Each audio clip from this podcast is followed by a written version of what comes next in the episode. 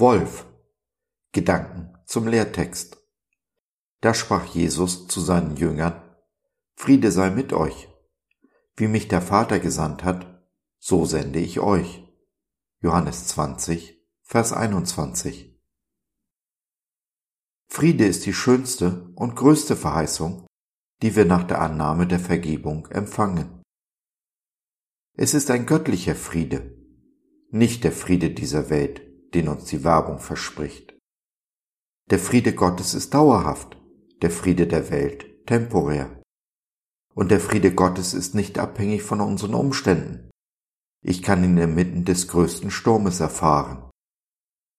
Frieden, wie das hebräische Shalom ihn meint, ist dabei ganzheitlich, schließt Körper, Geist und Seele ein. Er übersteigt, wie der große Apostel Paulus dabei feststellt, unseren Verstand, unseren Horizont.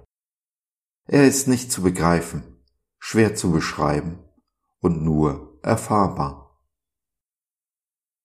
Den Shalom Gottes erfahren wir, wenn wir uns im Einklang mit dem Vater befinden, tun, was Jesus uns sagt, wenn wir uns bewegen, denn stehen wir still, dann steht auch Gott still.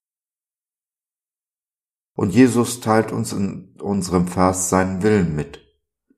Wie der Vater ihn gesandt hat, so sendet er uns.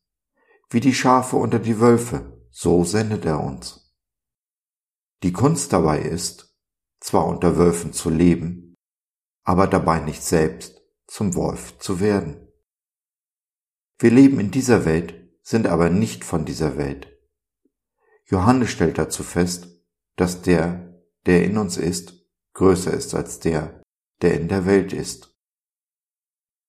Wenn wir also darauf achten, nicht mit den Wölfen zu heulen, es ihnen nicht gleich zu tun, dann werden wir zum Salz und Licht dieser Welt. Und, wie Jesus feststellt, unser Licht kann nicht verborgen bleiben. Diese dunkle Welt braucht uns. Wir haben so viel zu geben. Dass wir als Schafe sicher unter den Wölfen sind, hat Gott versprochen. Sicher, nicht komfortabel. So viele Menschen verwechseln Sicherheit mit dem komfortablen Leben auf der Couch, fern von jedem Widerstand und Leid. Sicher in Gottes Augen heißt eben nicht automatisch komfortabel. Im Gegenteil, mit Freuden ermutigt uns Jesus, unsere Komfortzone zu verlassen Neues zu probieren und zu wagen. Selbst wenn wir dabei verlieren, ist Jesus doch stolz auf uns, weil wir das Sofa verlassen haben.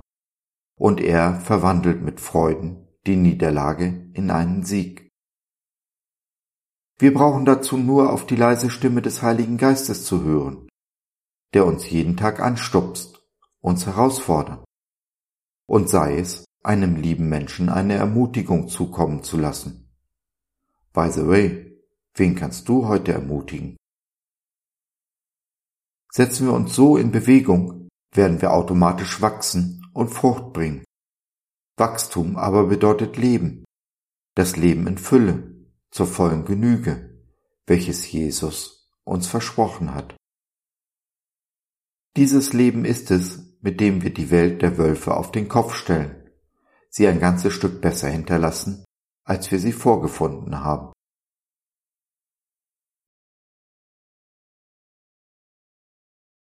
So, das war's für heute.